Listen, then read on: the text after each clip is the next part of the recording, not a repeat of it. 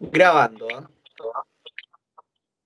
Somos Radio Hoy, la radio oficial de la Fanaticada Mundial, y estamos con esta serie de entrevistas eh, a amigos extranjeros, cantantes, eh, grupos musicales, y estamos con esta alianza con M2 Music Group, directamente desde España. Y hoy, queridos amigos de La Mañana en la Hoy, nos toca entrevistar a un artista español. ¿ah? Ahí estábamos revisando sus videos, su trilogía, toda su historia en la música. Estamos con Dani Ramírez. Dani, bienvenido a la mañana en la hoy, ¿cómo estás? Buenas, ¿cómo estáis? Tío, ¿hoy estás bien o qué? Muy bien, muy bien. Puerto de frío acá en, Santiago de Chile. Estamos entrando al invierno. Ustedes ahí están entrando al verano, así que estamos muy felices ahí con, con el calorcito que a nosotros se nos va. ¿Mi tío hoy o mi tío Dani? Una de dos. Así es. Pues aquí estamos muy bien, estoy, bueno, me pasa confinado como todo el mundo aquí en España dos meses y pico, dos meses y medio prácticamente encerrado, eh, haciendo mucha música, haciendo tareas de casa, leyendo, viendo películas, eh, un poco de todo, un poco de gimnasia, etcétera, etcétera. Pero hemos compuesto muchísimo y hemos ido lanzando cositas, como bien sabes, para todos los medios y para, y para redes sociales. Dani, este tiempo de, confinamiento, ustedes ya están volviendo a, la, normalidad, entre comillas, ha servido de mucho, ha servido mucho para los artistas, para los cantantes, para, los creadores, de, abstraerse y, empezar a, crear lo que, lo que se va a venir ahora en lo que resta de año, ¿no? Pues sí, hemos estado, bueno, yo en mi caso tenemos que haber lanzado el disco que es el disco que presentamos ahora, que es el 4. Mm. Está aquí. Mira qué formato en digital más chulo. En físico, con 11 canciones. Y en digital lleva 11 más una, que es el Resistiré. Pues eh, en mi caso, yo tenía el disco ya preparado para salir y se fastidió todo, porque se cayó todo, los discos físicos se quedaron fabricados, y sin salir. el single que acompañaba el disco sí que salió, que es el Ojalá, el 20 de marzo, pero decidimos eh, parar un poco la salida del disco porque la situación es que no, no invitaba al optimismo en, este panorama. Así que ha sido ahora cuando dijimos, decidimos de que saliera el disco 4 el 12 de junio y ya lo tenemos en la mano hace una semana, estamos muy contentos, a la gente pues estoy recibiendo muy buenas críticas, eh, aparte la gente me va mandando mensajes de las canciones que les gusta, unas más que otras y bueno, en, la línea estamos. Cuéntame, estamos viendo en este minuto ahora el videoclip de Ojalá. Eh, está ambientado así como en, como en, un páramo, está ambientado como, como si estuvieras en Chernobyl casi, ¿o no? Bueno, es una, es una nave industrial antigua. Bueno, antigua, de ruina, vamos. Que, yo creo que no he pasado más miedo en mi vida que en esa nave. Porque me acuerdo que nos subimos luego a la planta de arriba a grabar unas tomas y estaba temiendo de que el suelo se cayera. Sí, era complicado. Hacía muchísimo frío. Esto fue finales de noviembre cuando rodamos este videoclip hacía mucho, mucho frío, lo pasé fatal. Eh, eh, pero bueno, el resultado fue, ya lo ves, estupendo, ¿eh? Ha quedado muy bonito. El, guion, los guiones de los videoclips es algo que yo habitualmente hago el guion, busco las ubicaciones, porque es algo que, me gusta hacerlo, ¿sabes? Igual que, creo mis canciones, me gusta un poco meterme en el tema de, de diseños del disco, de, de preparar el videoclip, un guion, con acorde a lo que yo he escrito, ¿no? ¿Quién sabe mejor que yo la historia de la canción? Dani, cuéntame, eh, para tus amigos también aquí de Latinoamérica, nosotros te contamos que Radio Hoy no solamente sale para Chile, sino que sale para, para América Latina, estamos saliendo para Perú, Argentina, mucha gente de México nos está escuchando. Cuéntanos, Dani, cómo fue tu inicio en la música y cuáles han sido tus influencias musicales. Bueno, mis principios en la música fueron de bien niño, porque eh, me acuerdo que un vecino mío me había dejado un Casio de aquellos pequeñitos, un, teclado, y yo empecé allí en casa. Incluso antes ya había tenido una guitarra que le había estado dando, rascando un poquito, pero fue a partir de aquí eh, el principio de todo, porque fue cuando me apunté a clases de, teclado, de piano, que se lo pedía a mis padres que si me podían apuntar porque me gustaba mucho y mira, y tuve esa suerte que mis padres me apuntaron a estas clases y a partir de aquí todo lo que ha venido. Empecé a trabajar, empecé a acompañarme eh, cantando para acompañar, para poder trabajar con los teclados y con los pianos. Yo no me consideraba cantante ni tampoco yo lo que era era músico. Me gustaba mucho tocar. Y a partir de aquí, pues mira, todo lo que ha venido detrás, trabajando muchos años eh, cuando era niño haciendo fiestas, eh, fiestas en la calle, fiestas en hoteles, restaurantes. Luego empecé a componer mis primeras canciones.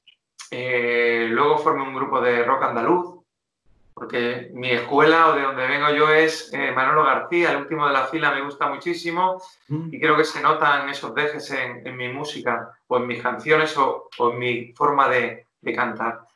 Y a partir de aquí eh, formé un grupo de rock andaluz, El Bosque, y luego ya empecé mi carrera en solitario con mis temas propios. Dani Ramírez arrancó, se puede decir, este proyecto en el 2007, y hace 13 años, y el primer álbum que fue Sigo Buscándote, que daba inicio a, mi carrera musical a nivel nacional o internacional. Sigo buscándote fue en el 2008. A partir de aquí, una trilogía de tres discos con tres reediciones, una reedición cada disco y el disco que lanzamos ahora que es el 4. Oye, eh, estaba viendo tu trilogía, eh, sigo buscándote, donde nacen los sueños y la eternidad del tiempo. ¿ah? Eh, títulos bastante potentes, bastante si podemos decir, filosóficos también con la eternidad del tiempo, ¿ah? Sí, metafóricos, muy metafóricos también. Porque bueno, eh, encima, además, las, las reediciones de cada disco, eh, por ejemplo, en el segundo trabajo, donde nacen los sueños, la edición especial, la que le, seguía era el lugar donde nacen los sueños. Le ponía esa palabrita delante que daba un poco más de magia ¿no? al nombre. En la eternidad del tiempo, cuando lancé la reedición, eh, no sé por qué, pero siempre buscaba sentado en la eternidad del tiempo para diferenciar un poco ya que era la reedición. Las reediciones añadía duetos eh, acústicos. Por ejemplo, en el segundo álbum, la reedición añadí el tema Aquel lugar en base instrumental para que la gente pudiera cantar la canción encima. Y bueno, he ido preparando un poco todo lo que ha sido mi camino, mi trabajo, un poco lo que he querido, siempre dentro, dentro de mi estilo y fiel a lo que he creído. Y, en este punto nos encontramos con un disco 4 después de 12 años de haber sacado, lanzado el primero, que parece ser que está gustando mucho. Eso estáis viendo que tu último disco 4 eh, tienes un gran equipo. Estás trabajando con Xavi Pérez, que él ha sido productor de Antonio Orozco, de Antonio José. Estás trabajando con Jordi Cristao también, que él ha trabajado con Manuel Carrasco. Tienes un gran equipo detrás de 4. Sí, el equipo es un equipazo, no se puede tener un equipo mejor que, lo que tengo. Bueno, esto es como los entrenadores de fútbol, ¿no? Al final, si confías en, la gente, para ti son los mejores ellos. Eh, y esta gente, pues son de primer nivel, son encima amigos que más puedo pedir. Y muy contento de haber trabajado con ellos y de que este proyecto es parte de ellos. Oye, eh, Dani, hablando de fútbol, ya que usted tiene la liga, la más importante del mundo, ¿a qué equipo le vas allá en España? Hombre, yo soy de Barcelona. Barcelona, ya. Tú también, ¿no? ¿Conoce, ¿Conoce ahí a Arturito Vidal? Arturito Vidal, me encanta, ¿eh? Es que... Oportunidades, sí. ¿Sabes qué pasa? Que a mí la gente que es así como en su día, el Davis, cuando lo fichó el Barça, yo como soy muy de, trabajo, de trabajo y de... Creo que todas esas cosas a veces están por, encima de la técnica. Hay gente que es superlativa en la voz y que tiene un gran don componiendo, pero le falta perseverancia y trabajo y por eso no llegan a lo mejor donde pueden llegar. En mi caso, yo me siento un músico, bueno, notable. Eh, en la voz ya te digo que empecé a cantar hace muchos años para acompañar no es que yo naciera con un don, pero la capacidad, el don que tengo para, para luchar por, lo que quiero, por las metas, la perseverancia, es lo que me ha traído hasta aquí. no hay más, no es otra cosa. Otro hubiera abandonado hace tiempo seguramente. Claramente, claramente, Dani. Dani, cuéntame, eh, ¿cuáles son tus sueños en la música y tu proyección aquí con este disco 4? Bueno, mis sueños ahora mismo, los sueños que tenía los he cumplido casi todos. Eh, me gustaría que, bueno, que se me valorara más el trabajo, que, que subiera un escalón más de donde estoy. Eh, escenarios, a lo mejor salas más llenas, aunque ahora es complicado porque mm. ahora sala llena me refiero a una sala grande o un Palau San Jordi que estuviera ahí cargado de gente cantando tus canciones, que se vayan contentos, que se vayan alegres y felices, tarareando y con, y con la, la, bueno, la emoción de haber pasado un grandísimo concierto. Eso creo que es lo más, ¿no? Eh, yo a la altura que estamos en este momento, y ya sabes que la música está como está, pues bueno, vamos trabajando. Ahora cuando empecemos otra vez tendremos conciertos seguramente a partir de julio. Eh, venderemos los discos porque yo en mano a mano suelo vender discos. la gente en mis conciertos pues viene y compra. Tengo mi sección de merchandising y, y tengo esa suerte de que tengo un público bastante fiel. Y, y, nada, esperar que lleguen los conciertos, vender los disquitos y, seguir, ah, seguir la carrera para adelante como estamos haciendo hasta ahora. No tiene más secreto que el, trabajo, trabajo diario, eh, ilusionarse, estar siempre ilusionado con lo que uno hace, por eso voy componiendo siempre, ya no para un disco, sino porque me, me gusta, me apetece y siento que tengo que componer, expresar lo que siento. Y si llega la suerte indicada o el momento oportuno, pues ir subiendo peldaños todavía hasta donde nos dejen. Maravilloso, maravilloso. Veo tras tuyo tu fiel compañera, veo a tu guitarra ahí que está presente en tu vida. Pero bueno, yo soy, yo soy pianista más que guitarrista, ¿eh? Lo que pasa es que para las entrevistas me viene mejor. Ah, claro, el, mono, como se dice. Aparte, he hecho algunas así tocando el piano y, parece que las frecuencias se, se mezclan un poco del piano con la voz. Entonces, mejor con la guitarra. ¿Quieres que te cante un poco el single, no? Quiero, quiero escucharte un poco cantar acá para los amigos de Latinoamérica. Estamos con Dani Ramírez en vivo desde España. Mira, este es el single que ha salido el día 20 de marzo, que se llama Ojalá.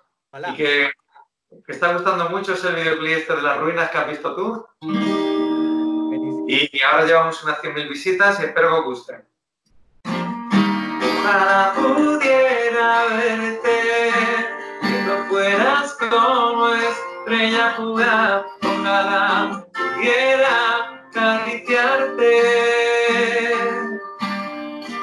Cada hora que pasa, cada minuto menos, cada segundo que arrastra mi reloj, no dejo de pensar y pensar que ya queda menos que antes para dejar que se crucen nuestras almas delante sobre este lugar. Quisiera pensar que nuestras bocas se juntan, nuestras miradas dibujan el elixir de los días. Sin ti las horas, mi vida se encuentran vacías hoy vuelva a verte, que no seas como estrella pura, ojalá pudiera acariciarte, sin miedo que digan, ojalá los besos que nos demos signifiquen que hay un punto final, ojalá pudiera verte siempre.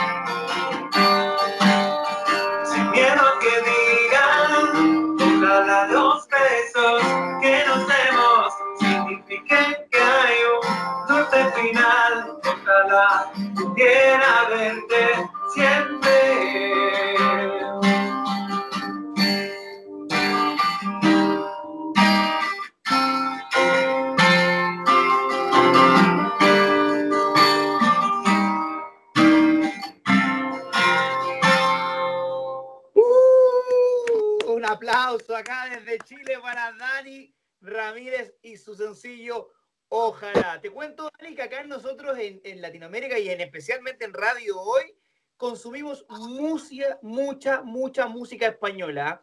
Nosotros tenemos un ranking que netamente es de música española, que diferentes eh, artistas, ya sean grupos, solistas, están luchando día a día por ser uno de los temas de la semana en el ranking de música española. Así que invita a tus nuevos amigos acá de Latinoamérica para que pidan tus temas aquí en radio hoy.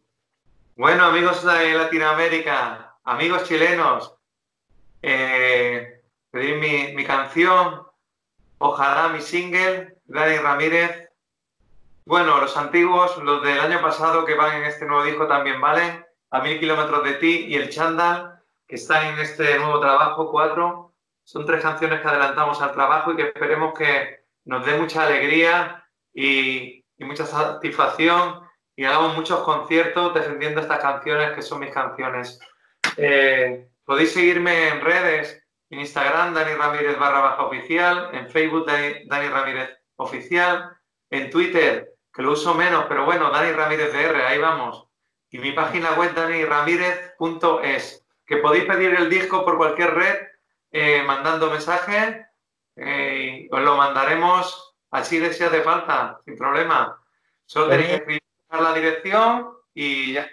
El precio son 12 euros, precio del disco. Ah, buenísimo. Para Chile intentaremos hacer los gastos incluidos. Buenísimo, buenísimo. aquí en la mañana. Quiero mucho público latinoamericano. Así es, ah, te está escuchando mucha gente de, como digo, de alrededor, México, Argentina, Chile, obviamente. Así que eh, ha sido un gran descubrimiento, Dani Ramírez, acá en la mañana, en la hoy, así que dejamos a todos invitados para que pidan sus temas aquí en la mañana, en la hoy y obviamente en la programación de Radio Hoy. Amigazo, un gran abrazo, esperemos estar algún día por allá, por esas tierras hermosas de España y si alguna vez estamos por allá, ahí nos, juntaremos a tomar un buen vino. No dudes en avisarme cuando vengas. Muchas gracias, Dani. Esto fue Dani Ramírez aquí en la mañana, en la hora. Estamos de vuelta en la mañana, en la hoy. Y como se los había prometido ya en las redes sociales, estamos con un gran amigo que ustedes ya lo están viendo en pantalla. Estamos con el sensual Spider-Man, que hoy día viene a hablar de diferentes temas con nosotros. ¿Cómo está, amigazo? Bienvenido a Radio Hoy, a la mañana en la hoy. Me han dicho tantas veces sensual Spider-Man, pero como tú lo dijiste, me gustó, compadre. Sí. Ya entramos con buena onda. Oye, un honor, es un honor tener a, un paladín de la justicia mundial y, que esté radicado en Chile. Eh, es un honor para nosotros tenerte aquí en, la mañana, en la hoy. gracias a ustedes por la invitación y gracias por lo sensual a mí. Compañero, eh, te hemos visto en diferentes eh, facetas. ¿ah? Tu faceta al baile se ha extrapolado en varias cosas, en ayuda, eh, que es lo importante, ya te vimos en, muy activista en el, en, el estallido social, muy comprometido con la causa chilena. Tú eres un chileno más, ya llevas muchos años acá y ahora te hemos comprometido en diferentes causas. Cuéntame cómo nace esa ayuda social, porque hay mucha gente que se hace viral, que se hace famoso, pero que ocupa su fama para pa canje. En cambio, tú has ocupado eh, toda esta expectación por el sensual Spider-Man en, causas que lo necesitan y eso también es súper valorable. Cuéntame, ¿cómo nació ese, ese ímpetu social dentro tuyo? O sea, yo lo he tenido desde muy pequeño. Lo que pasa es que no lo hacía en, gran cantidad y, entre comillas, al ser una persona normal, sin el traje tampoco era tan invitado, tan solicitado. Con el traje cambia todo. Claro.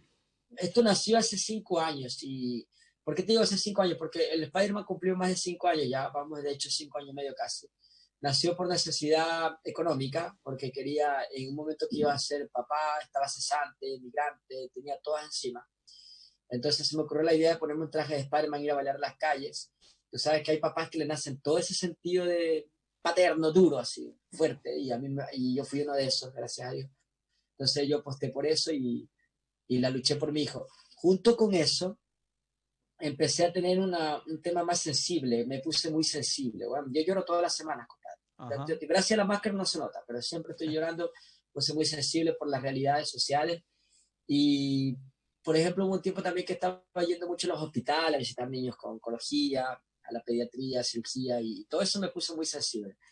Eh, ya llegó un momento que no necesitaba que me invitaran, yo mismo buscaba la acción social.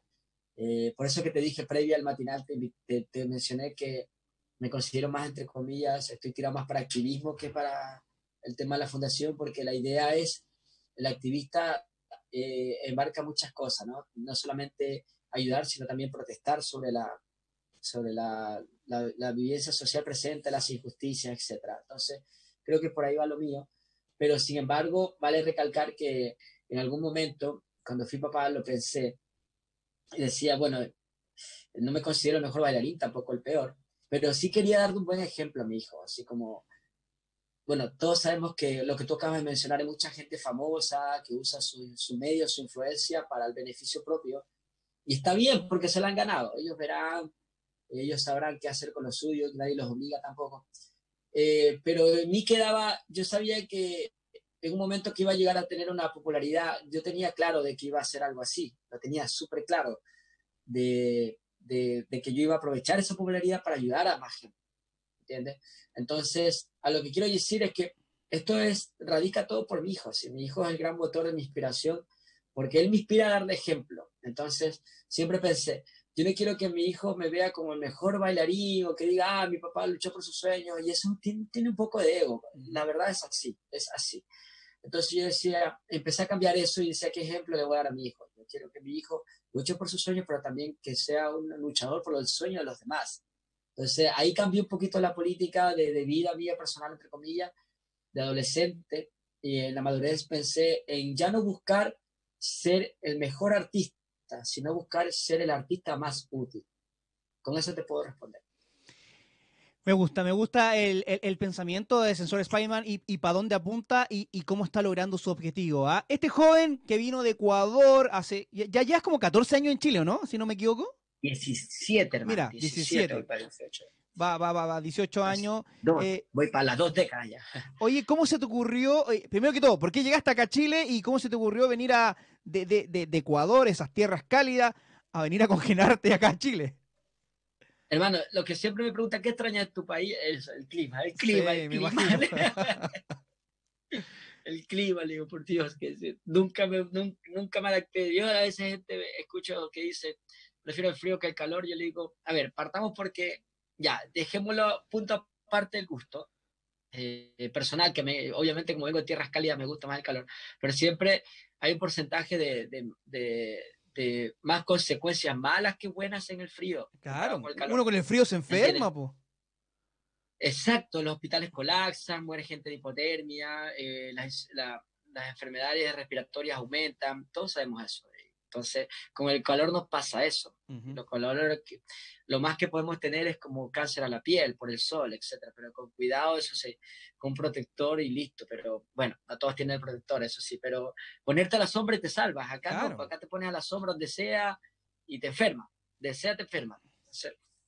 bueno, ese es un punto. Mira, yo llegué, a, yo llegué a Chile hace años atrás invitado a un campeonato de danza, que vine de jurado. Cuando vine de jurado para acá me di cuenta que este país eh, tenía una tasa de delincuencia muy baja, aunque no lo crea. Tenía una tasa de delincuencia muy baja comparado a otros países. Hablemos que toda Latinoamérica, o sea, todo, toda América tiene problemas, pero esa, como quien dice, tranquilidad de tu, de, de tu ser, de, de tu, por ejemplo, de tu salud, de que, por ejemplo, tú salgas tranquilo a la calle, no se da tanto en países como Ecuador, Colombia, Venezuela, peor Brasil y México, y no es que esté pelando, criticando, es así. Claro, es la realidad. Todo el mundo lo sabe, todo el mundo lo sabe. Entonces no, no encontraba organizaciones de pandillas, no había guerrilla, no había secuestro, y si había era como una vez al año, cosas que allá son comunes, compadre, ¿entiendes? Esa tranquilidad de caminar en la calle y que solamente te roben, para mí era como estar en el paraíso y eso fue lo que me gustó de Chile. Por eso fue la, la razón principal al menos que me quedé en Chile fue esa. Maravilloso. Te cuento, Sensual, que nosotros como radio hoy salimos a toda, a, toda América, a toda Latinoamérica, gracias a nuestra señal online. Y hay mucha gente eh, de Ecuador que ve este matinal y que, y que está con nosotros. Yo te cuento que Radio Hoy es una radio que está enfocada a los fans, a la fanaticada mundial, ese es nuestro eslogan. Y hay muchos compatriotas tuyos que están en la sintonía y que en este minuto deben estar viéndote y deben sentirse muy orgullosos por el trabajo social que tú estás haciendo acá en Chile. Eh, sin más, eh, nosotros tenemos un ranking de música internacional y en el ranking hay tres compatriotas tuyos sonando. Así que la gente de, Ecuador puede ver también acá Sensual Spider-Man de lo que está haciendo en Chile. Y, y, hace poco vimos, yo vi una noticia Nuestros editores vieron una noticia que nos llamó mucho la atención y nos dijimos, epa, muy bien lo que está haciendo ahí. El sensual food truck, ¿ah? Cuéntanos ah, sobre ese emprendimiento que lo encontramos eh, muy, muy gratificante y queremos darte todo el apoyo y por eso también la entrevista de hoy día para que muchas donaciones lleguen al Sensual Food Truck. Cuéntanos de esa, de esa iniciativa. Mira, si bien es cierto, eh, entre comillas, el Sensual Food Truck me está mencionando eh, yo no estoy solo, o sea, yo soy como entre comillas el rostro de la campaña, el rostro del food truck para llegar a más gente, porque obviamente el personaje ya es popular y hay que aprovechar eso, y para conseguir más donaciones, más, más, voluntarios, porque esto funciona, todas donaciones y voluntarios, las personas que están ahí son voluntarios, los que trabajan ahí, y todos los implementos, el alimento para prepararlo al menos son todos donaciones. La idea original la tiene un amigo que casualmente es brasilero viviendo en Chile también como 20 años, la misma, la misma línea. Nos, encontramos, sí. De hecho, él era un compadre que se dedicaba al negocio del food truck, con lo de la pandemia obviamente ya no puede hacerlo. Entonces, no quiso quedarse de manos cruzadas e hizo un restaurante comunitario. Entonces, nos encontramos, él repartiendo comida en un campamento que fuimos a la Florida, que está entre la Florida y Peñalolén nos encontramos ahí, yo me puse a bailar y estaba repartiendo comida y nos dimos cuenta lo lindo que, que hacía la fusión de ambas cosas. Entonces, él, nos contactamos, empezamos a conversar y me dijo, ¿qué te parece si trabajamos juntos? Tú me ayudas con la campaña para recibir donaciones voluntarios, yo me pongo con el food truck y hacemos algo juntos y le, y le ponemos hasta tu nombre. Yo me, yo me reí y le digo, ¿tú quieres ponerle mi nombre? Pero es igual, el food truck es tuyo. No, me dice, es que contigo la, vamos a hacer mejor. Y así fue, efectivamente, porque él estuvo ya como un mes haciéndolo y igual iba bien, pero no como ahora. Entonces con el personaje se potenció más el producto, entre comillas, y ahora estamos, pero en todos los medios, la gente nos está haciendo notas por todos lados, nos aplauden en la calle, ven el carrito, la gente le saca fotos, pita el carro, pe, hacen bulla, ya se enteraron de la existencia del primer food truck solitario del país. Esta idea, de hecho, viene de Brasil. Él me la comentó que allá existía. Así que la trajo para acá a Chile y aquí estamos. Pues ya llevamos hace un mes con el proyecto. Hemos hecho ya dos semanas de actividades y mañana vamos a seguir y vamos a seguir. La idea es que visitemos, en este momento estamos visitando dos campamentos por semana, pero ya estamos organizándonos para llegar a tres. Y ojalá, ojalá otra persona, porque si a él le pasó lo mismo de tener un food truck, sin usar, más personas se puedan unir y, y, y, ahí vale la pena copiar, ahí copien, weón. Cuando a mí me copian un baile me da rabia, weón. Cuando me copian una weá así, pero ¿por qué no copian las buenas acciones? ¿Me entienden? Exactamente, exactamente. Ahí copien y que los, todos los, los, emprendedores o los grandes empresarios copien esta, esta, estas iniciativas, ¿ah? porque, porque van ahí, a la gente, a lo que más lo necesita. Y de repente a esa gente sensual que, que no les llega a las cajas, que no les llega a los bonos, porque eh, acá en Chile pasa de que a la clase media es muy olvidada. ¿ah? Hay gente que, no le están llegando todas las ayudas sociales y que se están muriendo de hambre igual. Está totalmente todo, todo, o sea, lo que pasa es que hay gente que le llega pero no es suficiente, tampoco lo quieren regalado pero no pueden trabajar, están desempleados, están, no tienen casa, arriendan, están en una carpa, están en un campamento, están en una toma, eh, no pueden salir a vender a la calle por la cuarentena, eh, la gente los juzga si salen a trabajar o salen a vender algo. Entonces es un caos, donde tú quieras caminar no se puede en el sentido de querer progresar, no se puede, ¿me? En este momento quizás, no sé, el año pasado se podría justificar de cierta forma que exigían algo gratis y que decían, no, pues también tienes que ganar, pero ok, equilibremos la balanza, se puede y no se puede, pero ahora no se puede, no hay forma, no hay.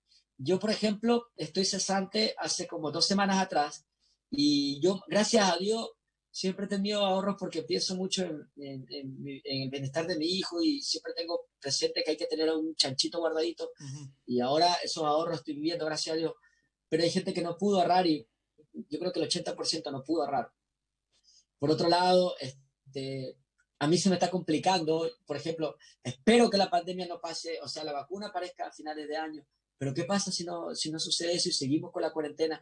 Yo voy a tener que salir a trabajar y, y te lo digo así, tal cual, me van a apuntar con el dedo por ser una persona popular, pero no, no me queda otra, yo con el dedo que me apunte no voy a comer, ¿entiendes? Entonces, yo las acciones sociales que estamos haciendo es netamente para los campamentos, la gente que lo necesita.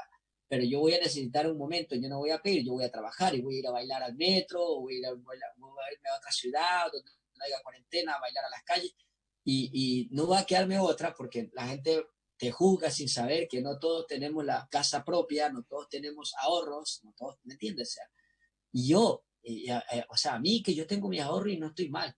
Imagínate personas que están con una con una media agua, que están con el techo que se les cae, el agua, la lluvia, es peor, Entonces, eh, de verdad esto es estresante hablar del tema, pero vale mencionarlo de vez en cuando para que la gente no se olvide y no juzgue, porque, por ejemplo, mira, te lo digo rápido, a mí siempre me pidieron videos, oye, mándate un videíto, hasta me estaban pagando publicidad, agencia, municipalidades, sexual Spider, a ti que te sigue la gente y te quiere, manda un videito para incentivar la campaña, yo me quedo en casa es que no puedo. No, pero si te vas a pagar, dime nomás cuánto es, no es nada gratis.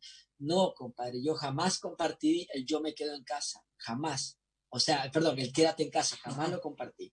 Porque no, la gente no tiene casa. ¿Cómo le dices quédate en casa si la mayoría de la gente no tiene casa? ¿Cómo le dices quédate en casa a alguien que arrienda? ¿Cómo le dices quédate en casa a alguien que tiene el refrigerador vacío? ¿Cómo le dices quédate en casa? No hay forma, esa campaña no sirve, ¿no? Y está comprobado. Ahora se están dando cuenta y lo menos, más o menos arreglan y dice, si puedes, quédate en casa, ahora. Pero nunca debió haberse dicho eso. Yo sentía que era una ofensa para alguien que estaba sin ni uno, que tiene un par de hijos al lado, que tiene que llevarle un pan, comida, que no tiene, que hay que pagar el arriendo, que el dueño de casa te va a echar. Es un desastre. Entonces, sorry que me ponga tenso, pero es así. Los invito, los invito a todos, a todos. Ni siquiera estoy hablando de los empresarios, todos.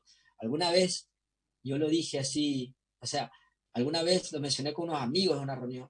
Nosotros fuimos a la Plaza de Dignidad, llegaron un millón doscientas mil personas, la marcha feminista, más de un millón de personas luchando por el, por el cambio en el pueblo. Bueno, ahora esa misma gente, ya no agarremos una cartulina, un plumón, rayemos y caminemos hasta Plaza de Dignidad. No, eso mismo, más de un millón de personas, ahora agarremos un pan, una bolsa de arroz, un litro de aceite y caminemos a los campamentos, ayudemos.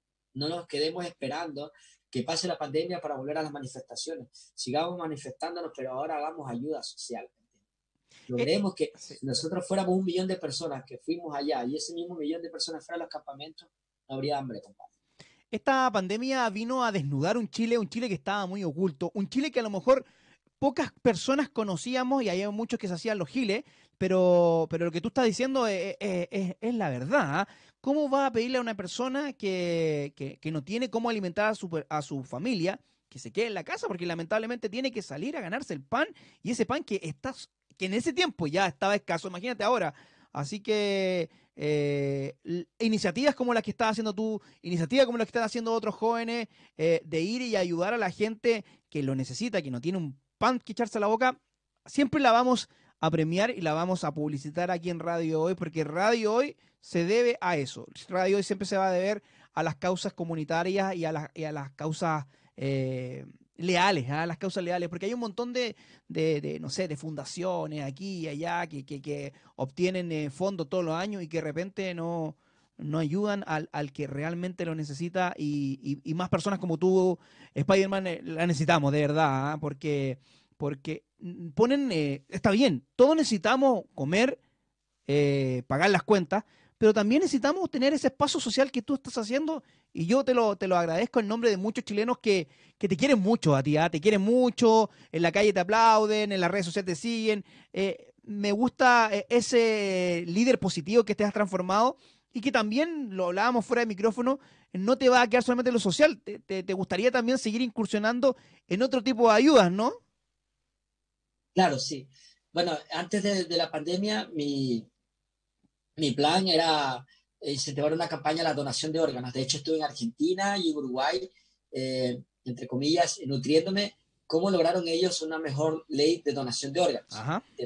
A todo esto abro paréntesis, eh, me metí mucho con este tema de la donación de órganos porque es sobre todo un cambio de ley, más que todo, ¿me entiendes? Un cambio de ley y una campaña para el cambio de pensamiento de las personas. Sí, total. Eh, y, y, sobre todo fue porque tenía, como te dije, me puse muy sensible y en uno de esos caminos de ayudar a la gente, eh, compartí mucho con un niño que necesitaba donación de órganos, que se llamaba Iván Alcaya. Esperó un año en donante de órganos y no, no aguantó hasta que falleció. Más de un año esperando. Más encima, el papá quedó endeudado con 200 millones de pesos.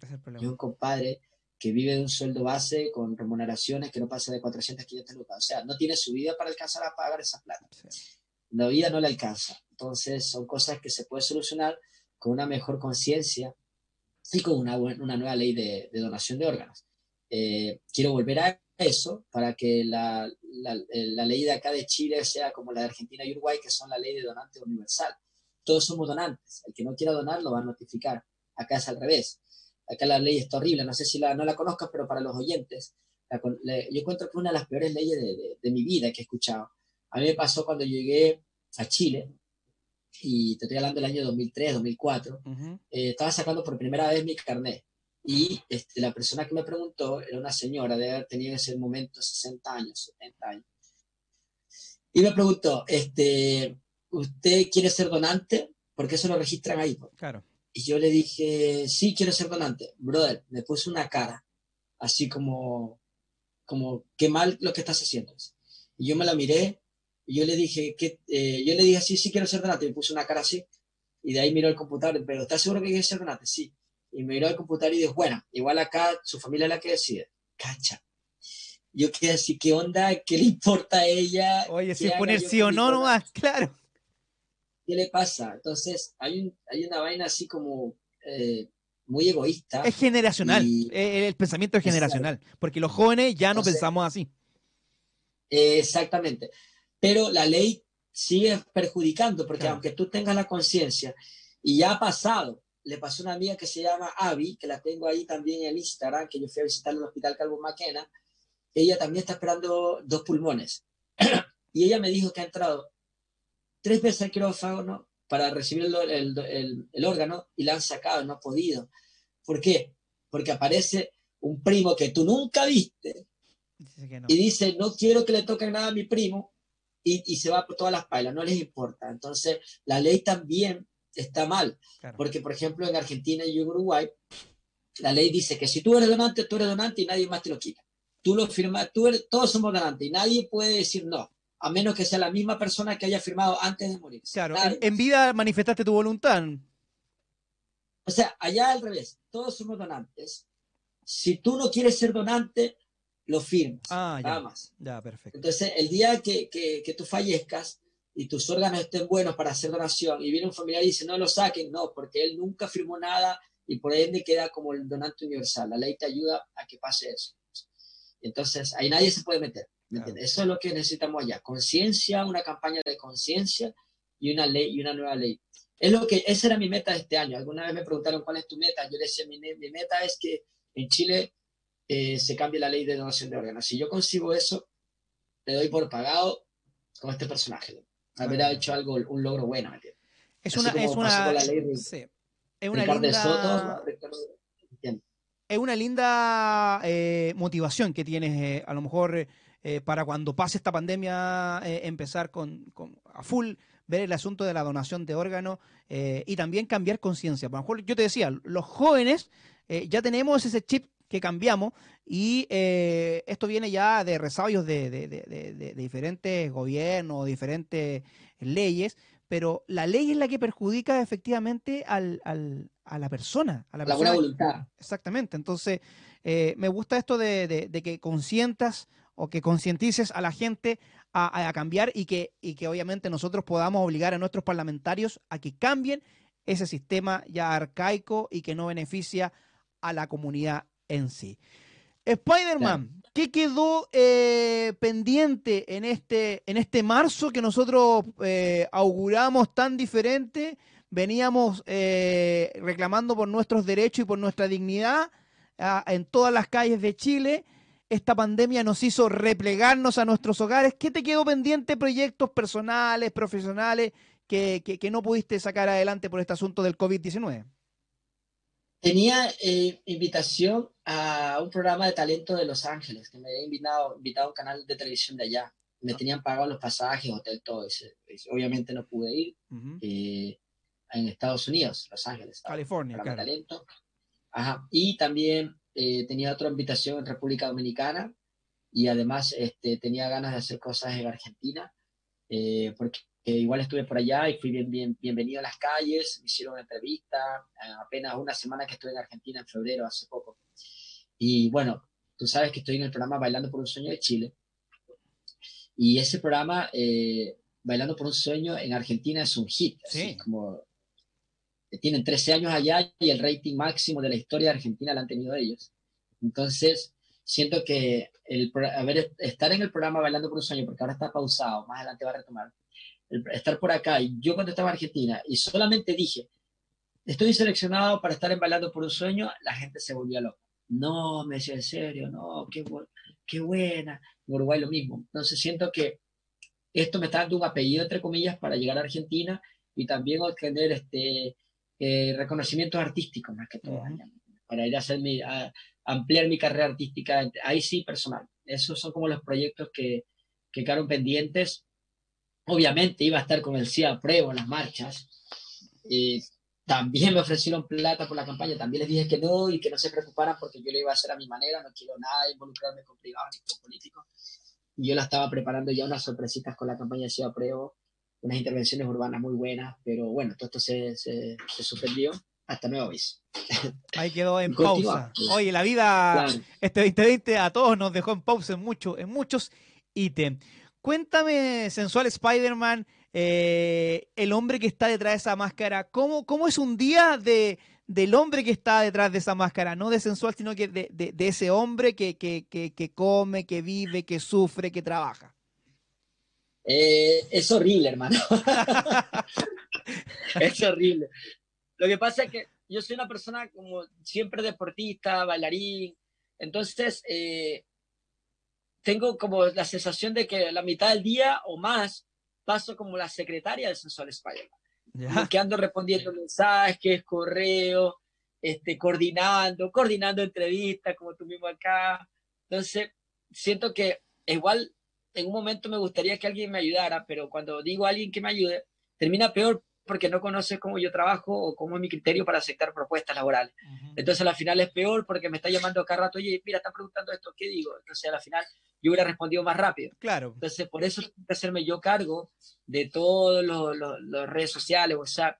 Y es una locura, es una locura. Eh, de verdad, todo, la mitad del día la paso como secretaria del Sensual Spider-Man y trato de hacerme un tiempo para entrenar, para bailar, más las acciones que hay que hacer, que hay que ir a, por ejemplo, ahora estoy coordinando para mañana, para ir al matinal, para ir a, una, a, a las comunas de, a, del bosque, vamos a ir a San José del Maipo, estamos preparando otra sorpresa para el fin de semana, como una olla, una super olla común, así que eso, entonces estamos en una locura. Eh, a mí se me va el día volando y trato de hacer muchas cosas porque si no se va el día y, y no alcanza a hacer nada. Así que estoy así, pa, pa, pa, pa, como secretaria del sensual. Soy como la sensual secretaria.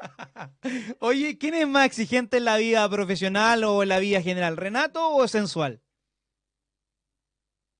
Eh, es que Renato, pues. Renato es más, Renato es más exigente porque sensual agarra ya todo servido. Por Ajá. ejemplo, para coordinar esta entrevista tuve que hacer una previa, entonces tengo que ordenarme, hacer ver la agenda, aquí, aquí hay espacio, aquí no hay espacio. Eh, Viste que me demoré una hora para, más de una hora para confirmarte la, la aparición contigo, la entrevista contigo, porque otras personas se atrasan. Entonces yo llevo, Claro. Renato se lleva todo ese estrés.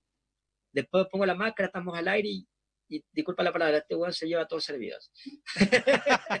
O sea, eh, Spider-Man, la niña bonita de todo el trabajo que hace Renato. Exacto, sí, de la secretaria. Seríamos como Renato, la sensual secretaria. Bien dicho. Oye, amigazo, ha sido un, un honor entrevistarte. eh, yo de verdad, como tío hoy, como eh, dueño de este espacio de la mañana en la hoy, me siento muy, muy alegre de haber estado contigo con una persona que de verdad eh, a Renato, al hombre que está detrás de la máscara, lo admiro mucho por la presencia que tú has tenido, por, por un hombre que, que, no es chileno, pero ya se siente más chileno que cualquiera, lleva más de 20, a- casi 20 años acá en esta nación, y que haya sacado una, un estandarte, una voz por los necesitados, y por también por, la, por toda la gente que, que dice sí, apruebo, y que dice sí, quiero cambiar mi futuro y mi presente. Yo te, te admiro y te, y te doy todas las felicitaciones del mundo, porque hay muchos chilenos que deberían estar haciendo lo mismo que tú, y que no lo están haciendo por A, B, C motivo, porque no pueden o porque no los dejan. Así que un gran abrazo y una gran felicitación por, por, por lo que estás haciendo, por este positivismo que nos impregnas en las calles, en tus campañas, en tus virales y en tus redes sociales sensuales, Spider-Man. No, muchas gracias a ti por la invitación, gracias a la radio Hoy, ¿verdad? Radio Hoy. Y es que sabes que me confundo porque en Ecuador también hay una- un periódico llamado Hoy, Ajá. también la misma. bueno, y este, agradecerles por el espacio, me desahogué, estuvo muy lindo, gracias por las preguntas, fueron puntuales. Y nada más que decirles, de verdad, gracias a todos por el apoyo también a la gente de las casas. Los quiero mucho y nada, con todo, sino para qué. Nos vemos. Exactamente. Chao, chao. Radio Hoy es la radio oficial de la Fanaticada Mundial y lo que necesites acá lo va a tener. Así que tu casa ya, Radio Hoy, tú sabes, ya tienes como ahí cualquier cosa que necesites, Radio Hoy está para, para servirte. los que, deseen, los que deseen ayudar con el food truck, con donaciones o voluntarios, acá en Santiago especialmente, después vamos a ver si planificamos a regiones, pero por el tema de la pandemia eso hay que verlo bien. Entonces, eh, los que quieran ayudar con donaciones, si no saben cómo hacerlo, o ser voluntarios, entren a arroba sensual food truck, línea abajo, solidario. Arroba sensual food truck, línea abajo, solidario. Acá abajito está apareciendo ahí el arroba para que también la gente lo vea y vaya directamente a seguirlos en el Instagram. Un abrazo, Muchas hermano, gracias. y que estés muy bien y sigue con tu lucha solidaria y personal. Bye bye. Chao, chao. Estamos de regreso en la mañana, en la hoy, aquí en Radio Hoy, en la radio oficial de la Fanaticada Mundial. Recuerda que nosotros vamos los miércoles, los viernes y los lunes, ¿ah? pero hoy es miércoles y hoy es día de rock, hoy es día de música nacional y ya lo están viendo en pantalla. Estamos con Lalo Ibea de Chancho en Piedra. Lalo, bienvenido a la mañana en la hoy. Hola, ¿Qué tal? Un gran saludo a toda la gente que está viendo, los que lo va a ver después, y un gran saludo. Lalo, ¿cómo estás? ¿Cómo, ¿Cómo va ese confinamiento obligado que hemos estado pasando toda la humanidad? Sí, pucha, de todo. Hay ratos que se pasa bien, hay ratos que da pena, hay ratos que da incertidumbre, no saber cuánto irá a durar, y de todas las mezclas de emociones, pero tratando de sacar lo mejor de todo. Y eso, compartir esto con la familia, estar harto con, con mi hijo, tratar de que no solo juegue, sino que aprenda cosas. Y más que nada en eso paso el gran porcentaje del día. Oye, te hemos visto también ahí eh, jugando estos e-games. Te vimos jugando ahí con el. Con Ah, pero me fue súper mal. Oye, sí. Sí, pucha, yo pensaba que era bueno, de hecho no tenía fe. De Debut y despedida. Cuando, eh, no, si jugué dos partidos, los dos perdí. Y cuando me dijeron, pensé casi que iba a ganar la copa y todo, igual juego, pero, pero verdad que el otro eran buenos, buenos, buenos, po. Sí, me da rabia cuando leo los comentarios que todos juegan así, ah, malo, malo, y puta, uno igual le, uno igual le gana a los amigos, Sí, igual un po. círculo de, el círculo de, de victoria no es tan, tan malo, pero verdad que los otros eran demasiado buenos, fue imposible. Y aparte también estaba nervioso, como que, como que sentía que recién empezaba a jugar en la segunda mitad del segundo tiempo, como que en los dos partidos que jugué, ahí recién hice los goles, ahí recién me armé, como que me demoro en, en concentrarme. Oye, igual es que pa- partiste con un peso pesado, pues si los jugadores de fútbol se, se- se sabe que son buenos para jugar PlayStation y todo el asunto. pues. Sí, pues, yo creo que aparte, aparte de jugar bien, tienen un montón de cosas que uno no sabe, pues cómo llegar, Claro. cuando está la, la, la, no sé, pues la, la, la defensa por un lado ah, presionando mucho, saben tirar para atrás y cómo llegar por otro lado, cómo armar la jugada, más que uno que está acostumbrado a tirar siempre para adelante, a buscar la oportunidad y gol nomás. Exacto. Entonces yo creo que eso. Y después jugué con el Leo Rey y, y siempre, antes de esto tenía un partido de prueba y los Ajá. dos partidos de prueba yo los gané. pues. Entonces también estaba con una confianza de, ah, este es malo. Y al Leo Rey le gané como 4-0. pues. Entonces después en el partido eh, empezó a ganar y a 4-0 y después fue 4-2. Y yo creo que si hubiera tenido un, po- un poco más de tiempo empato, pero no, no tuve el tiempo suficiente. Oye, También la- me pasa que, que juego mucho con la máquina, no juego con otra persona. Claro. Entonces, como que estoy acostumbrado a la reacción del, del computador o de, o de la máquina, pero del, del PlayStation en este caso. Pero una persona piensa distinto. Entonces te hace jugar claro. que no estás acostumbrado a. Aunque jugué a nivel difícil con máquina, es distinto de la forma que juega una persona. Exactamente. Ahí, eh, la persona ahí la piensa, la medita, en cambio la máquina son todos ya movimientos preestablecidos. Claro, po. preestablecido. Sí. No, pero por otro lado, creo que fue súper bueno haber perdido porque estoy justo en el proceso que le estoy enseñando a perder a mi hijo. Ah, de ya. decir que decir que no es, siempre, no es importante siempre ganar, él tiene cuatro años, entonces sentí que este fue como un ejemplo para mí mismo de decir que pucha, lo importante es pasarlo bien, lo importante es haber participado, haber, haber esforzado, y bueno, no gané, no, porque- y de verdad sentí como que era un, un momento de decir, puta, demuestra que en realidad no es importante ganar, ¿cachai? No es Claro. importante pasarlo bien y todo, entonces fue, sentí que fue como una enseñanza para este momento de mi vida. Buenísimo. Oye, este momento que estamos viviendo todo, eh, bueno, nosotros acá también en Radio Hoy estamos confinados desde el, lo ya sacaba cuenta, eh, 22 de marzo que eh, cerramos la radio, cerramos los estudios, nos trajimos los estudios a nuestras diferentes casas y estamos encerrados trabajando, produciendo, pero, pero uno igual ya está vuelto loco, ah, uno quiere, quiere volver a, su vida, ustedes yo creo que quieren volver a los escenarios, eh, eh, eh, es, es raro lo que está pasando con esta, con esta pandemia. bueno. Sí, en lo personal yo soy bien hogareño, o sea, si tengo un tiempo libre me vengo para la casa y me gusta estar acá y todo, pero no Pero esto es mucho, de- claro, no tener la posibilidad de ir a una plaza, no tener la posibilidad de, de sociabilizar, de, de ir a visitar, no sé, por algún amigo, un familiar, mi, mi mamá, por ejemplo, los Mm. abuelos. Eh, eso yo siento que, que es un poco triste. Que bien que haya sido en una parte con internet y con, por ejemplo, podemos estar en entrevista, podemos estar eh, viendo, por- pero si bien todavía no es lo mismo, no se siente esa, ese calor de cerca, es raro también encontrarse con un amigo y no darle la mano, Mm. como que eh, eh, es como un poco pesadilla tener una sociedad y no poder ocuparla, como no tener espacio público, no tener, pero por otro lado ent- entendemos también, estaba viendo las cifras ahora, han bajado poquito, pero han bajado, pero cada cifra del día de hoy en realidad las cifras son como 10 o 15 días antes, pues, como, es como una foto del, del futuro, lo que pasó ahora fue 15 días atrás, que Claro. ahora se están viendo los primeros eh, síntomas y todo, entonces en realidad si es que nos quedamos en la casa y, y hacemos caso y todo, se va a ver recién en, en dos semanas más, entonces es raro esta, esta, esta forma de, de saber que tenéis que cuidar, porque es probable que si le da a uno no, no tan viejito, eh, no, no esté tan fuerte, quizás puede ser hasta sintomático, pero está ayudando a esparcer esto que le podría dar a otra persona, a alguien de la tercera edad, a alguien con una enfermedad de base, y para ellos sería terrible. Entonces, en realidad, aunque uno diga a mí no me va a pasar nada, tenés que cuidar a toda la sociedad, no a uno solo. Exactamente. Con esto tenemos que aprender que, que- que, eh, vivimos Somos en todos. sociedad, exactamente, y no tan individualista como nos hemos, nos hemos puesto varios. ¿ah? De hecho, en muchas eh, etapas de nuestra vida, eh, el individualismo triunfa por sobre la comunidad.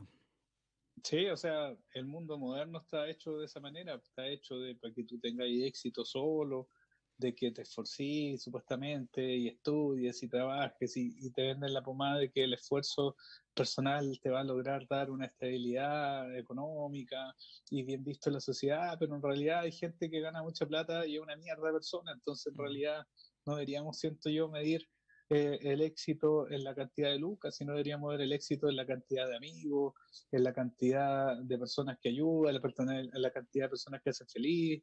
Y, y bueno, deberíamos sentir cambiarla. Siento un poco las, las preferencias. Yo, igual es súper dif- difícil el discurso de decir que la plata no importa porque todos la necesitamos Sí, y po. todo no es tan simple. Sobre todo el que tiene ese discurso, el que tiene mucha plata y le da lo mismo. Claro, po, pero, quédate en pero- casa, no salgáis, pero tenía una cuenta corriente abultada. po. Claro, pero, pero sí lo estoy viendo por el otro lado. Las personas que admiráis, por ejemplo, admirar a un weón, decir, no, este weón le ha ido bien, tiene más su auto, ahí vea exactamente lo mismo. Ese weón, si este weón le ha ido bien, es creativo, es simpático, te encontrás con él y te dan ganas de juntarte de nuevo. Puta, este weón se junta con los amigos, todos se ríen. Como que siento que hay otras cosas admirables más allá de, Mm. de la estabilidad económica o del nivel social que logró alguien. Totalmente, totalmente. Estamos con Lalo Ibea de Chancho en Piedra aquí en la mañana en la hoy. Oye, la comunidad marrana, te cuento, ha estado varias veces acá los fans de... Esta radio es una radio dedicada para los fans, para los clubes de fans, para las comunidades. Hemos tenido los hermanos marranos acá con los Juanitos, haciéndole especial a usted a Chancho en Piedra. Yo también me, considero obviamente un marrano más, eh, sigo su carrera estos 26 años que, que, ya están cumpliendo. El primero de mayo cumplieron 26 años y los Chancho en Piedra han sido y son la banda sonora de, nuestro país. ¿ah? Ustedes han pasado de Kiko y Caco, como se puede decir acá en Chile, ¿no? Sí, sí. Nos ha pasado de todo, hemos pasado buenas cosas buenas, cosas malas, pero tirándole en la balanza, yo creo que han sido malas cosas buenas. Así que en 26 años es harto tiempo, pero partimos jóvenes, partimos como los 15, 16 años, 17 algunos. Entonces tampoco siento que estamos tan viejos, siento que ha sido una, toda una vida.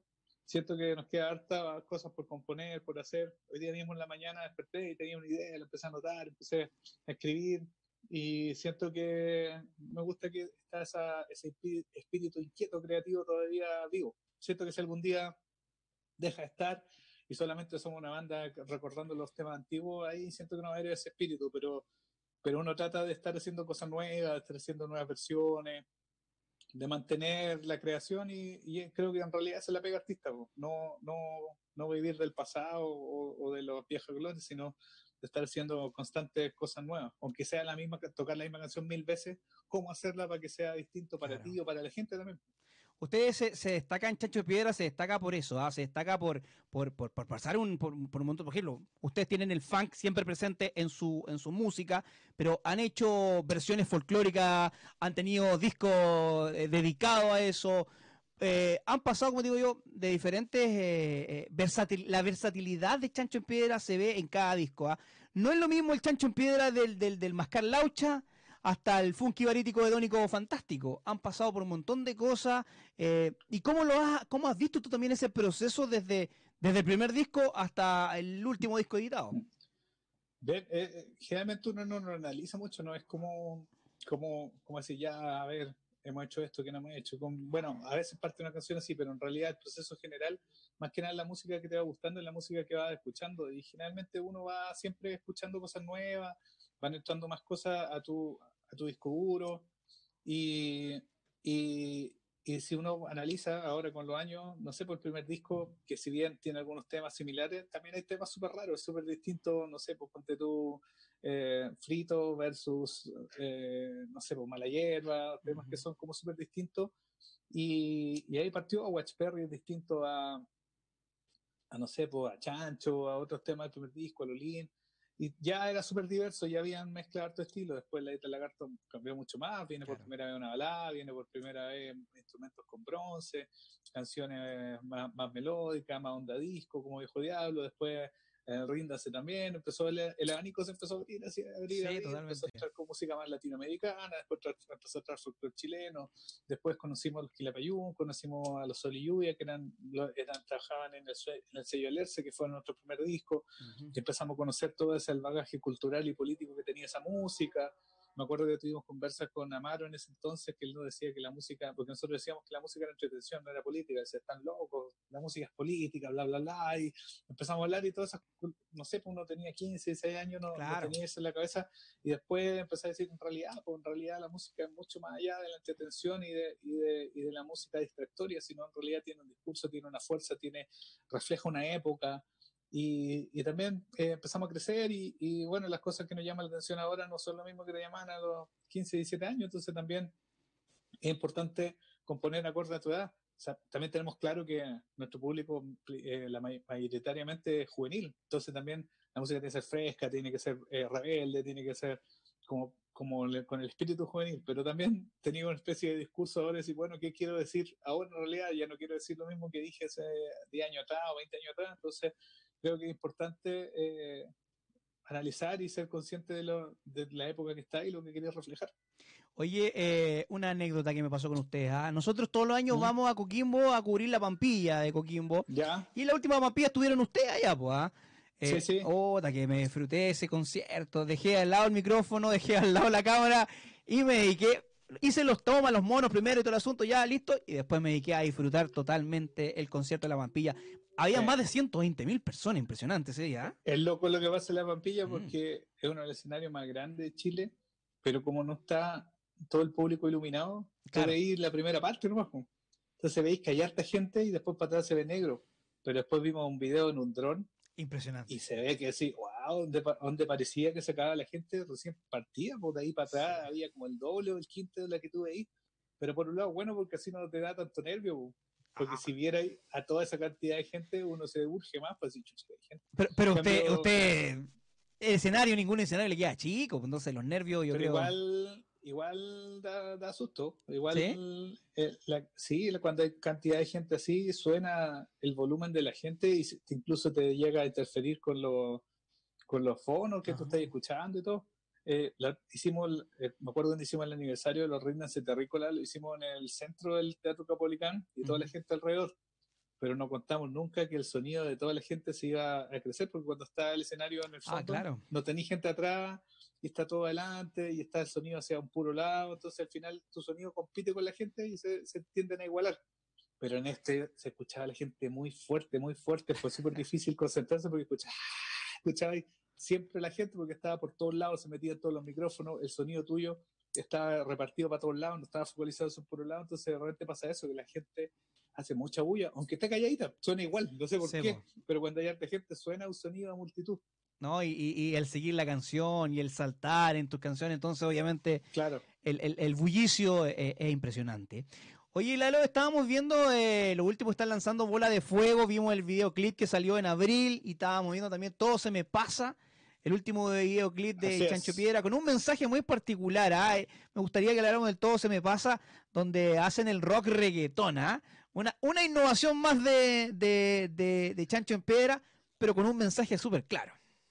Tratamos de hacer algo que nunca habíamos hecho, que era como hacer música más que reggaetón, música urbana, porque tiene como mm. elementos de trap, de reggaetón, de dancehall, como de todo el estilo, que se engloba más que nada los efectos de la voz, en autotune, en la forma de la mática de decir la, la rapeada como ta, ta, ta, que rapean así como con hartos tresillos, eh, tratamos de, pero mezclando con lo que sabemos nosotros, que es con rock, con, con guitarra distorsionada, con eh, un mensaje en la letra, y el video, como la letra era tan explícita, que hicimos que el video eh, reflejara otro lado más rebelde, otro lado más social, y pensamos que si lo grabábamos en una zona de exclusión, sin decir nada, estamos diciendo como por un lado, por ejemplo, si alguien no sabía que, que, que, que, una zona de exclusión, lo puede googlear y darse cuenta.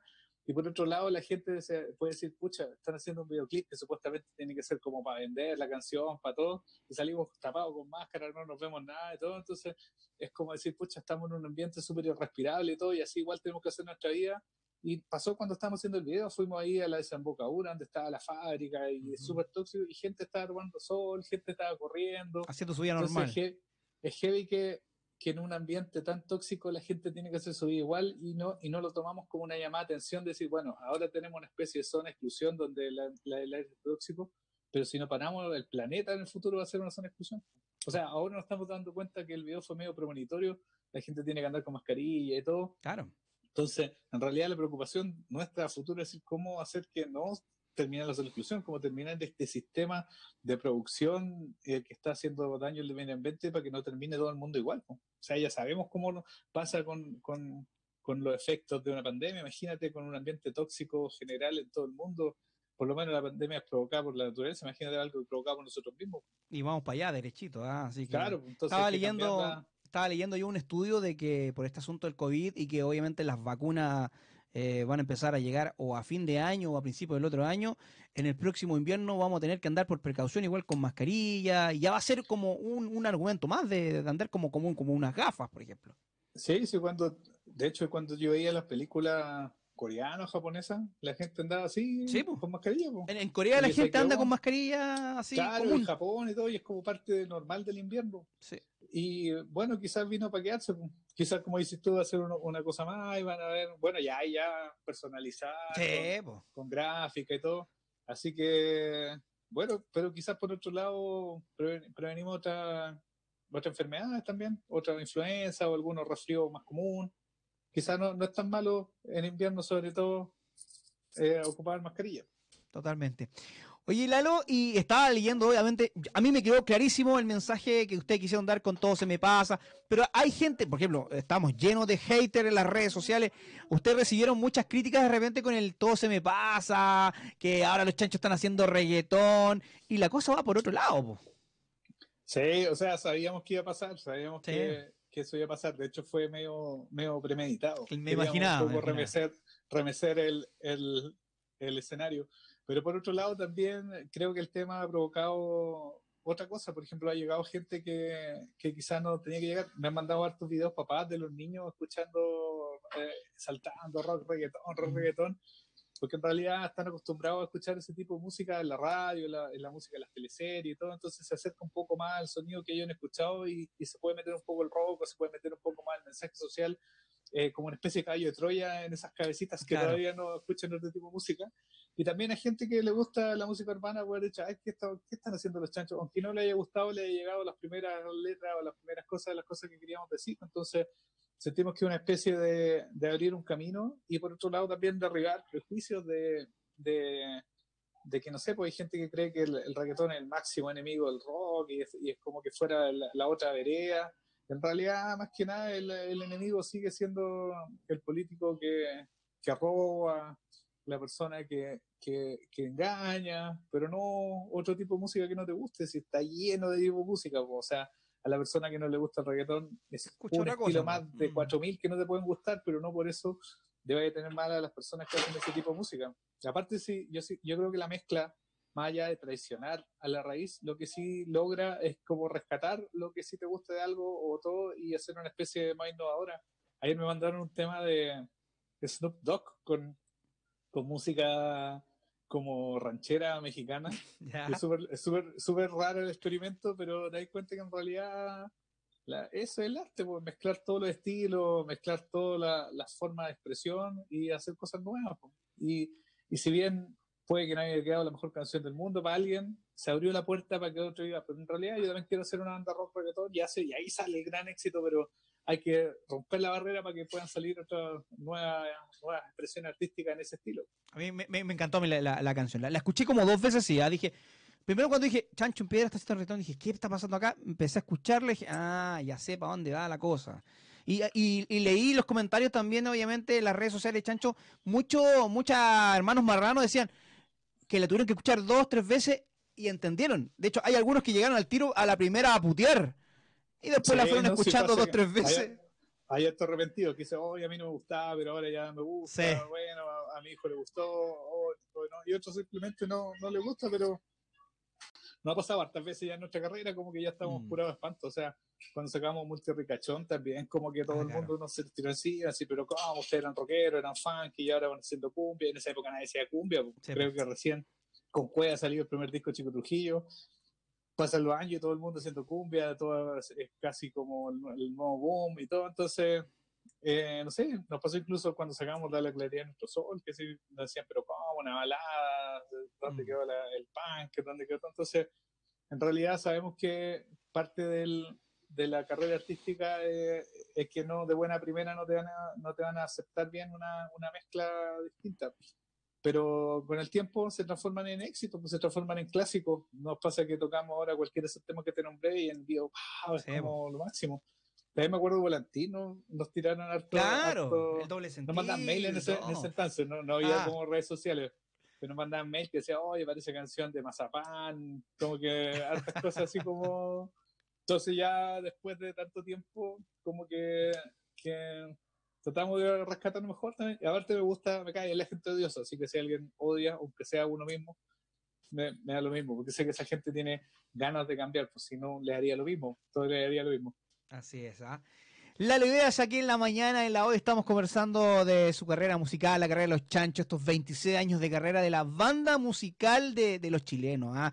Yo me acuerdo en cuánto carrete en la universidad estaban ahí de fondo tocando los chanchos, hay veces que no me acuerdo mucho, pero, pero los tengo, sonaban de fondo. Sí, pues siempre los carretes universitarios han sido una parte fundamental de nuestro, de nuestro show. Este año no pudo ver, pues sí, pues. venía en marzo, abril, mayo, venían los carretes universitarios, que es bacán porque te reencontráis con viejos amigos que los que están por salir de la universidad y para los que están entrando es como la gran fiesta y escuchar música en vivo y todo. Entonces siento que es una, una buena plaza para tocar, para pa partir con música.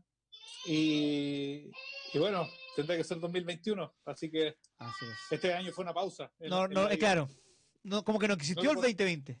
Como que no hay que contar este año? Oye, si tú te das cuenta, mira, Estamos a la Este mitad año- del año. ¿Cómo se pasó tan volando este año? Sí, y los cumpleaños no deberían contar de este año. Ni No la edad no ni nada. De acuerdo como sociedad, no, así ya el próximo año cumplo la edad que tenía que cumplir este año. Porque no lo ocupamos. Claro, claro, nada, nada nos hemos ocupado. Sí. Oye, Lalo, eh, ¿qué, qué- qué quedó inconcluso? Porque en marzo, obviamente acá en Chile y en el mundo paramos, nos encerramos y hay muchas cosas que se cerraron y todo. ¿Qué quedó inconcluso con Chancho en Piedra en lo que se venía este año? Bueno, por un lado, como te digo, la- todos los shows de, de universidad, de, de- de vuelta a clase, que siempre es un periodo bastante como movido, marzo-abril el show. Después generalmente baja un poco la cantidad de shows eh, y ahí nosotros teníamos planeado juntarnos a componer, ensayar y, grabar, no sé si discos, canciones, pero los inviernos generalmente como tocamos poco, eh, siempre ocupamos para componer y grabar. Entonces pensábamos que en junio y julio iba a ser una época que íbamos a grabar pero lamentablemente no, no fue así. Entonces estamos como nos retrasó, nos retrasó un poco. Estamos tratando de tirar ideas cada uno para cuando llegamos a juntarnos de nuevo sea más rápido el proceso, pero, pero sí, obviamente se retrasó la música nueva y, y algunos shows. Y ahora cuando se reactive todo, también me imagino que va a ser un poco lento. No creo que sea así como ya desde mañana todo normal. Entonces también eh, un poco triste para la música en vivo, no solamente los músicos, me imagino que las compañías de teatro, me imagino que el, el rubro de la entretención en general, pero tampoco siento que uno pueda reclamar tanto porque todas las están en la misma, por los almacenes, Mm. los, los retail, cualquier persona está, está sintiendo que, que necesita producir y, y volver a, a- a generar plata y cosas, entonces todos lo están pasando mal, entonces por más que uno reclame por tu rubro, es un malestar general y Exacto. bueno, también uno empieza a replantearse quizás este sálvate solo que pensamos que trabaja para que tengáis tu plata no es como ese, sí, pues quizás tú a lo mejor deberías ganar lo tuyo para para tu entretención, para tus vicios, para todo eso, pero lo básico, comer eh, frío, o sea, calentito y, beber debería ser parte de la sociedad, quizás no, ese no debería ser algo personal, quizás las necesidades básicas no, la- no las debería pagar uno mismo, debería venir incluido en vivir en, un- en esta sociedad, o sea, si yo pago mi impuesto en este país, que incluya algo, no, que- no que traiga puros puros problemas, puros robos, Sí, que incluya lo básico, ¿cachai? Oye, que tenemos mala suerte. Más encima nos tocó estallido social, nos tocó pandemia. Y con el gobierno que nos tocó, puta, que tenemos mala suerte. no. Sí, puta, yo, yo tengo mis, mis, mis- mis peros con conseguir viviendo con, con elegir por la mayoría. ¿Ya? Una vez le- leí una cosa que era, era heavy, dice así, antes de inventar los autos hubieran preguntado a la mayoría, hubiera ganado que todos querían, en vez de crear un auto, hubieran votado por tener caballos más rápidos. Antes de inventar los computadores, la gente hubiera votado por tener televisores más grandes en vez de tener computadores. Entonces la innovación generalmente no hay que dejársela a la mayoría porque la Sí. mayoría tiene una visión de, no sé, si, si nos rigiéramos por, por qué se escucha en la radio o qué música escuchar, la mayoría diría, no sé, por urbano, ranchera, no sé, puede que gane eso y, y quede afuera todo lo, no sé, por la música clásica, la música, no sé, electrónica o experimental o, o un montón de otros ritmos no, no quedan, no son bien, en la mayoría generalmente no está la innovación, no está llegar al futuro, entonces pienso que quizás en nuestra forma de gobierno futura podría ser una organización más que nada robótica que sepa qué es lo bueno y qué es lo malo para un gran grupo, con, con estadísticas, que, todo- que sean in- incorrompibles, que Una no se puedan- metadata. incoimiables, porque son máquinas, ¿cachai? Entonces realmente quizá a este nivel de, de- de organización social deberíamos confiar en algo que sea neta- netamente estadístico, matemático y social, que sepa que es lo mejor para todos, que, que no, no tenga la forma de favorecer a sus familiares ni conocidos, sino que sea imparcial. Pienso que, que yo confiaría en un gobierno robótico futuro. Oye, ojo No, con lo que está diciendo ajeno Lalo, ¿ah? Ya que en las canciones y en los ritmos de Chancho en Piedra le han achuntado varias cosas que después han sido la norma. Ojo con lo que está diciendo Lalo, ¿ah? En un par de- vamos Sí, a ver un sí, par de sí, años yo- más. Yo creo que cualquier fanático de la ciencia ficción eh, cree que, que podría ser una buena solución. Que es es una especie de nepotismo ilustrado, pero elegido y gobernado por, por, por y programado por personas que les gusta el bien común y no, no el, no cómo se llama, el favorecer a los amigos, la rabia cuando veis las noticias y te das cuenta que en realidad como que hacen las leyes por un puro lado y para controlar a la gente pobre. Y no le la importa nada, weón. no, no les da ni vergüenza. rabia y, y si, que, si fuese en realidad más encima engañan a la gente, eso es lo que da más rabia, que creen que en realidad es para ellos y se están arreglando los bigotes entre ellos. Y lo peor de todo, y lo mejor también de todo, es que la gente ya no es gil, la gente, ellos piensan que todos somos giles y, nos damos todos cuenta. Bueno, no creáis tanto porque en la encuesta del próximo presidente es del mismo sector, entonces es como que, te, hacen el discurso de decir, no, en realidad no, no, no, es malo el sistema, sino es malo la persona. Ahora el bueno es este y es la misma weá. Sí, en todo caso, todo caso. Bueno, esperemos que luego Japón saque ese sistema que está ahí eh, pensando y cubrando. Sí, yo creo que, que la tecnología ha, ayudado bastante al, ser humano. Quizás no nos hemos dado ni cuenta, pero de hecho, no sé, los lentes es un avance tecnológico. Si los lentes, tú y yo, y ahora yo te veo borroso. Si lo tuviera puesto, sería bonito. Y, así todo, confiar en, en, en, en, el, en el aparato tecnológico. En realidad, el aparato tecnológico tiene incluido toda la sabiduría antigua de la humanidad. Entonces, deberíamos empezar a pensar cómo, cómo, cómo ayudarnos para el sistema de gobierno. No sé si hay un exceso, un, un ingreso dentro del país que lo distribuya matemáticamente entre todos, cómo hacer algo que sea justo y, creo que podría, podría solucionar algo. Así es, esperemos, esperemos que a algunos se le, se, le ocurra o, que los dejen, porque eso a lo mejor a muchos se le ha ocurrido, pero no los dejan, que es otra cosa. Sí, que le acaba el negocio. Como dice, como dice el dicho, los pañales y, los políticos hay que cambiarlos seguidos por la misma razón. Así es. Lalo Ideas en la mañana, en la hoy. Lalo, deja invitado a toda la gente a que pida tus temas, pida los temas de Chancho Piedra aquí en Radio Hoy. Eso, amigos de Radio Hoy, todos los que están viendo y escuchando, que escuchen nuestras canciones últimas, son Bola de Fuego y todo se me pasa. Vean también el video en YouTube, pídalas, compártalas y traten de sacar lo mejor de sí en esta pandemia. Así que me despido, muchas gracias por el espacio, muy buena onda, muy buena entrevista y nos vemos. Que estén bien. Un abrazo. La Ideas aquí en la mañana, en la hoy. Chao, chao, chao.